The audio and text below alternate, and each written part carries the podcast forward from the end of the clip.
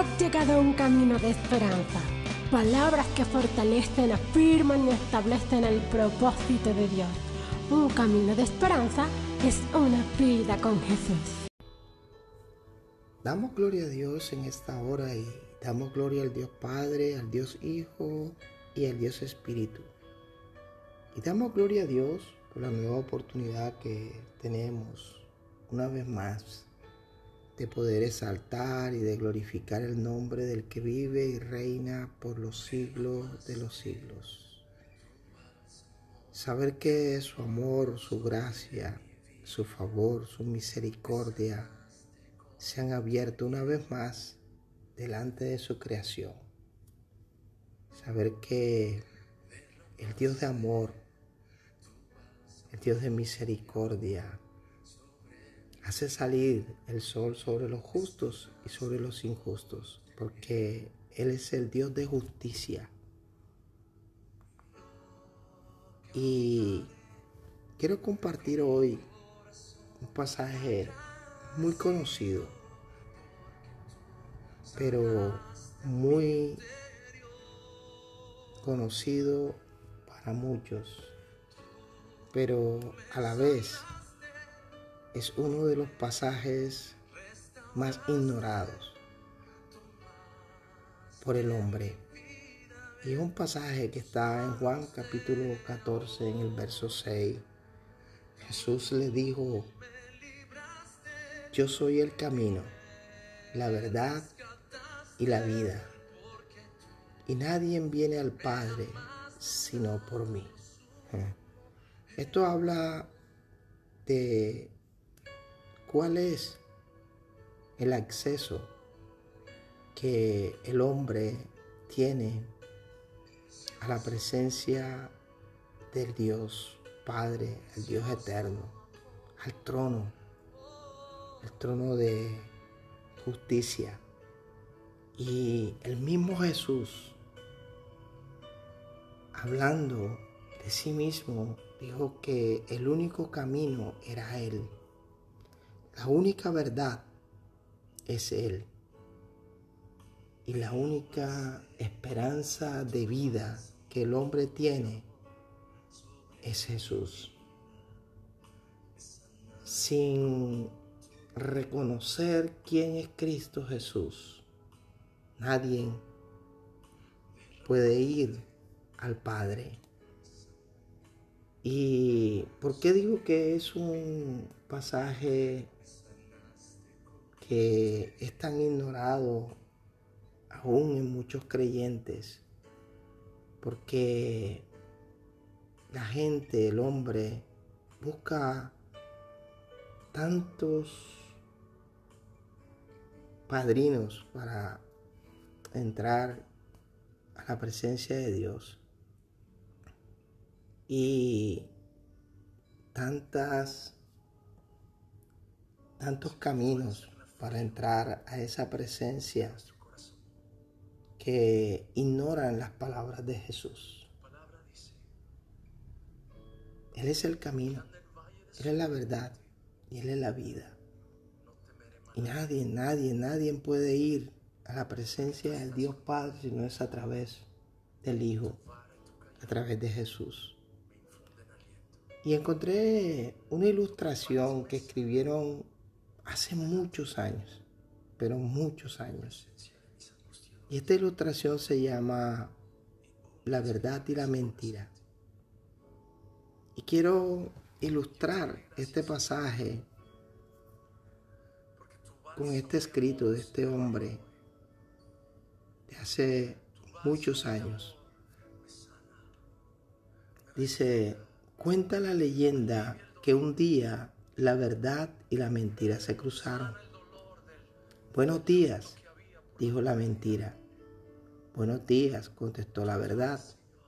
Hermoso día, dijo la mentira. Entonces la verdad se asomó para ver si era cierto. Lo era. Hermoso día, dijo entonces la verdad. Aún más hermoso está el lago, dijo la mentira. Entonces la verdad miró hacia el lago y vio que la mentira decía la verdad y, y asintió. Corrió la mentira hacia el agua y dijo, el agua aún más hermosa. ¿Nadamos? La verdad tocó el agua con sus dedos realmente estaba hermosa y confió en la mentira. Ambos se quitaron las ropas y nadaron tranquilos o tranquilas. Un rato después salió la mentira y se vistió con las ropas de la verdad y se fue. La verdad, incapaz de vestirse con la ropa de la mentira, comenzó a caminar sin ropas. Y todos se horrorizaban. Todos se horrorizaban. Increíble. Todos se horrorizaban.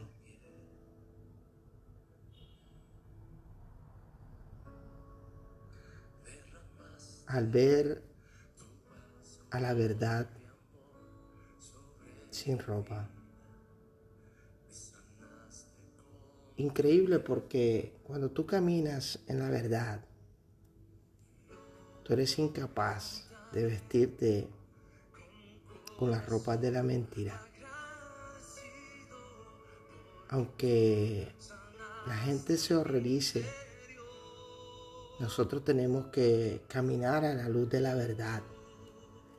Aunque muchos se escandalicen, hay un solo camino, hay una sola verdad, se llama Cristo Jesús. Termina esta historia diciendo, es así como aún hoy en día la gente prefiere aceptar la mentira disfrazada de verdad y no la verdad al desnudo. Esto fue escrito en el año 1896 y es una realidad en el 2020. La gente, la gente prefiere aceptar la mentira disfrazada de verdad y no la verdad al desnudo. Esto no se trata de religión. Esto no se trata de idolatría. Esto se trata de verdad. Jesús dijo, yo soy el camino y la verdad y la vida. Y realmente nosotros tenemos que aprender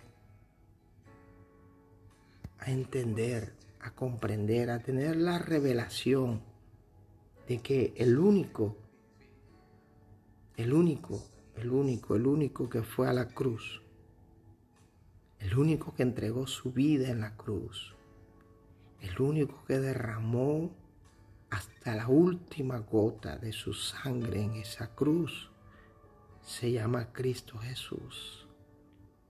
El único que fue a la tumba, descendió a lo más profundo, dice la palabra de Dios.